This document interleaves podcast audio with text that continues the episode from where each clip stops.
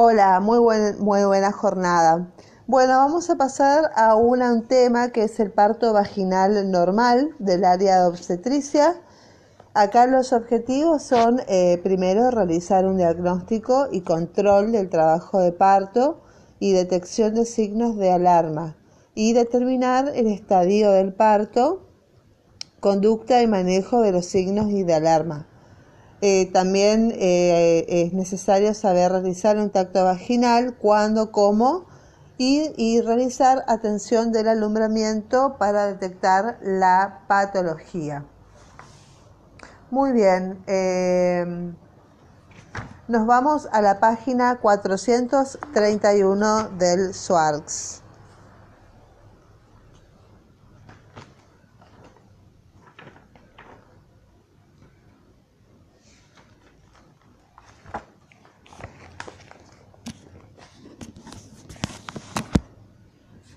Bueno, el parto normal está en la página 300, 431. Bueno, definiciones. El parto es, es la expulsión de un feto con un peso igual o mayor de 500 gramos, igual a mayor a las 22 semanas eh, completas, para otros serían 20 semanas contadas desde el primer día de la última menstruación. El parto de término es el que acontece en condiciones normales cuando el embarazo tiene entre 37 y 41 semanas completas contadas desde el primer día de la última menstruación.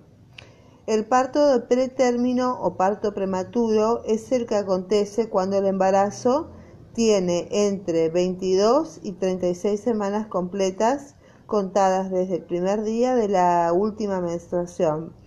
Y el parto inmaduro, esta denominación es una subdivisión del parto de pretérmino y se refiere a que acontece entre las 22 y las 27 semanas de gestación eh, completas contadas desde el primer día de la última menstruación.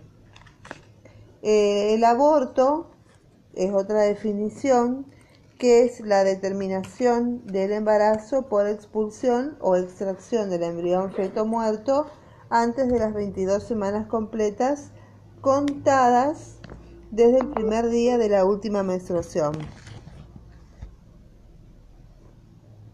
Bueno, em, y el peso tiene que ser menor de 500 gramos.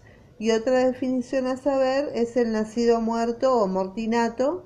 Es cuando el feto se expulsa muerto y tiene 22 semanas, 22 em, semanas eh, completas o más y o 500 o más.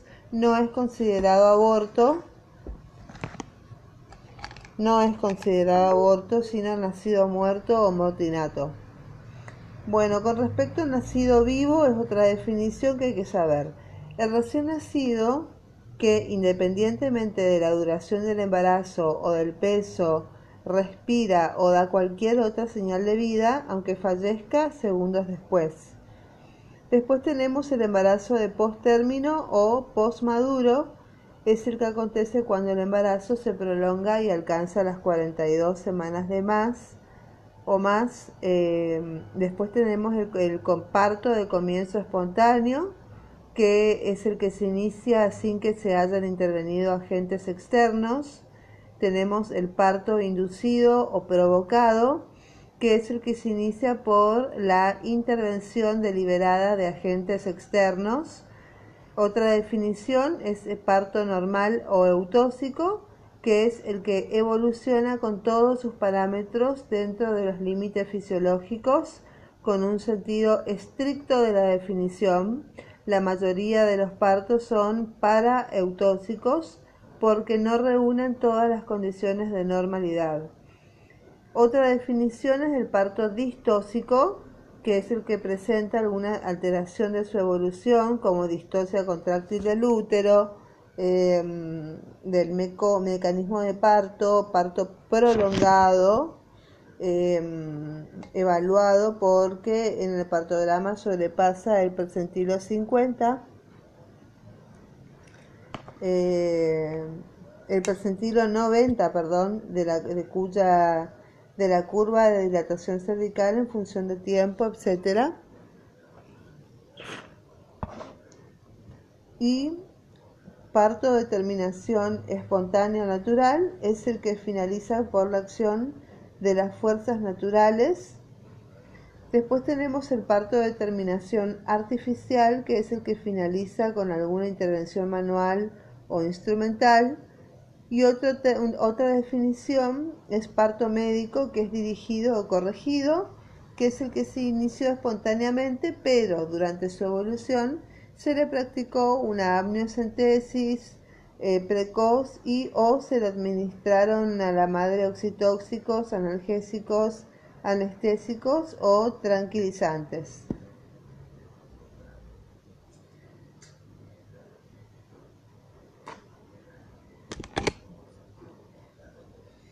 Bueno, pasemos a los factores relacionados con la iniciación del parto.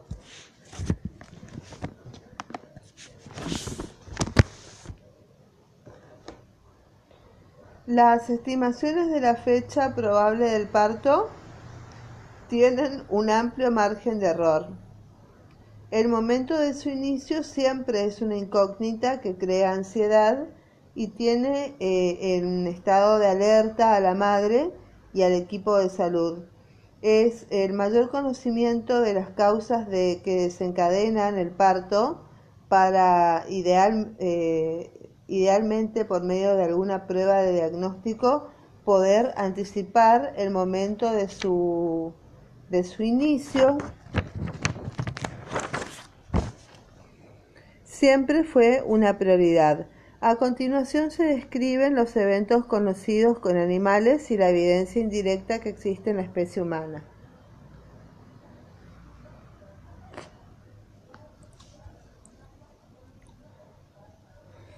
A. La teoría físico-mecánica o neuroendocrina.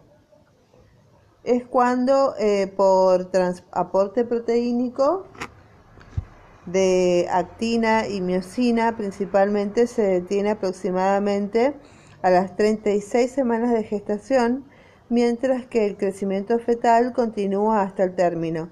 Esto provoca una progresiva distensión de las miofibrillas del cuerpo y del segmento inferior del útero, que es la fase físico-mecánica.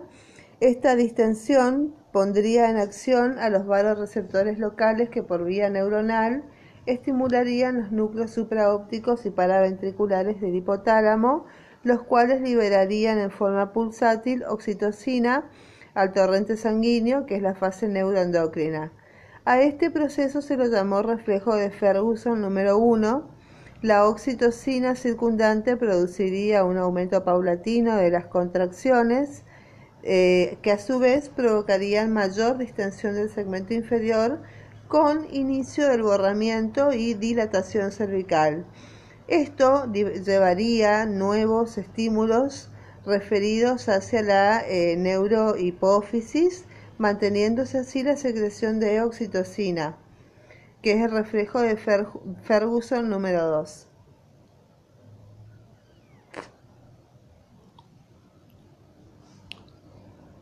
Este reflejo número 2, estudiado en la mujer embarazada eh, eh, al, inicio del parto, es por medio de una dilatación cervical provocada, se obtuvo una respuesta contráctil de mioepitelio que rodea los ácidos del alveolo mamario. Bueno, segunda teoría, teoría B, teoría de la oxitocina. No se sabe si estaría o no involucrada en el reflejo neuroendocrino de Ferguson, arriba descrito, descrito en estudios hechos en útero gravídico en ratas, se demostró el aumento del número de receptores de oxitóxicos en relación directa al aumento de la relación estrógeno-progesterona. La elevación de los receptores de oxitocina comienza antes del parto y previamente se observan aumento de los receptores de estrógeno en el citoplasma y núcleo de las, em, de las células del miometrio. La secuencia estaría dada por una disminución de la progesterona con un aumento de los estrógenos.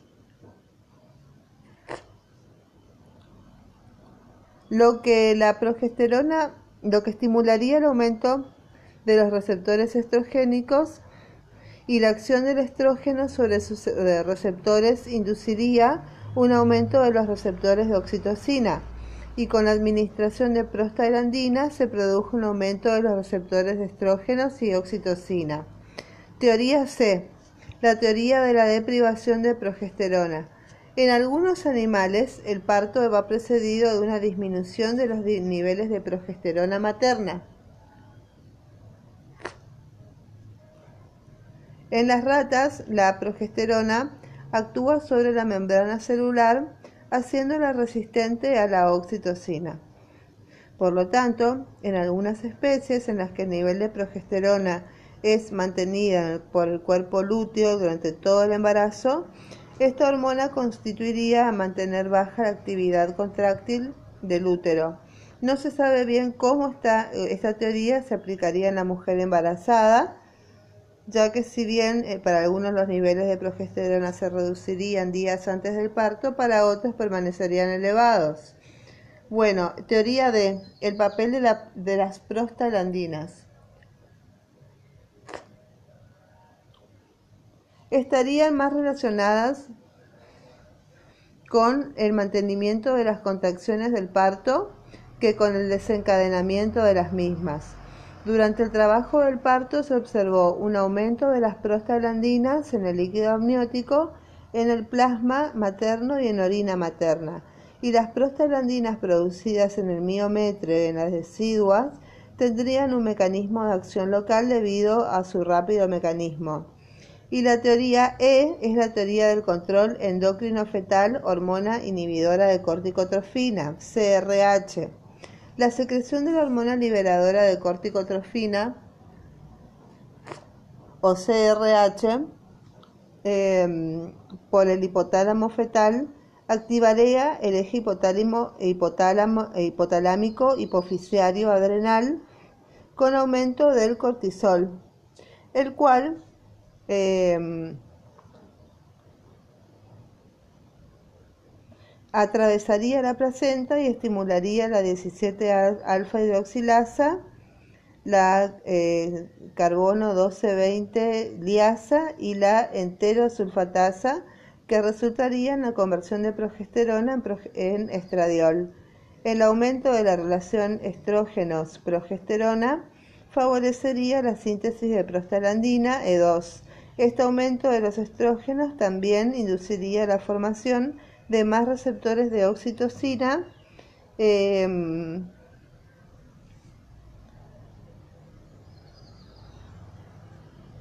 y de proteínas musculares.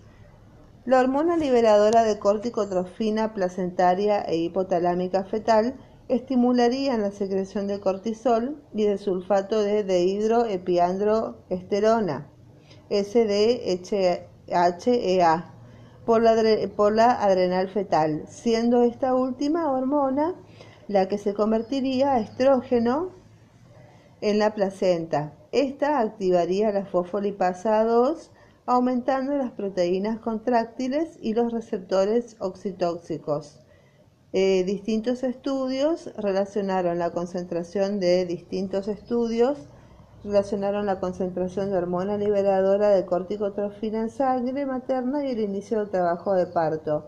Y recientemente se ha propuesto que la activación del eje hipotalámico hipofisario adrenal sería el resultado del estrés psicosocial materno o el estrés fetal. La evidencia que existe proveniente de experimentos en animales parece señalar que el feto desempeña un papel protagónico en la iniciación del parto, donde la propuesta del estrés materno-fetal podría ocupar un lugar en el intento de explicar dicha hipótesis. El desencadenante del trabajo de parto sin duda involucraría muchas vías y solo algunas de ellas han sido dilucidadas hasta el momento. Muy bien, señores, eh, espero que tengan una buena jornada. Esto es todo. Nos quedamos en la página 433 del trabajo de parto. En el próximo episodio continuaremos con el trabajo de parto. Página 433. Que tengan una excelente jornada. Bye bye.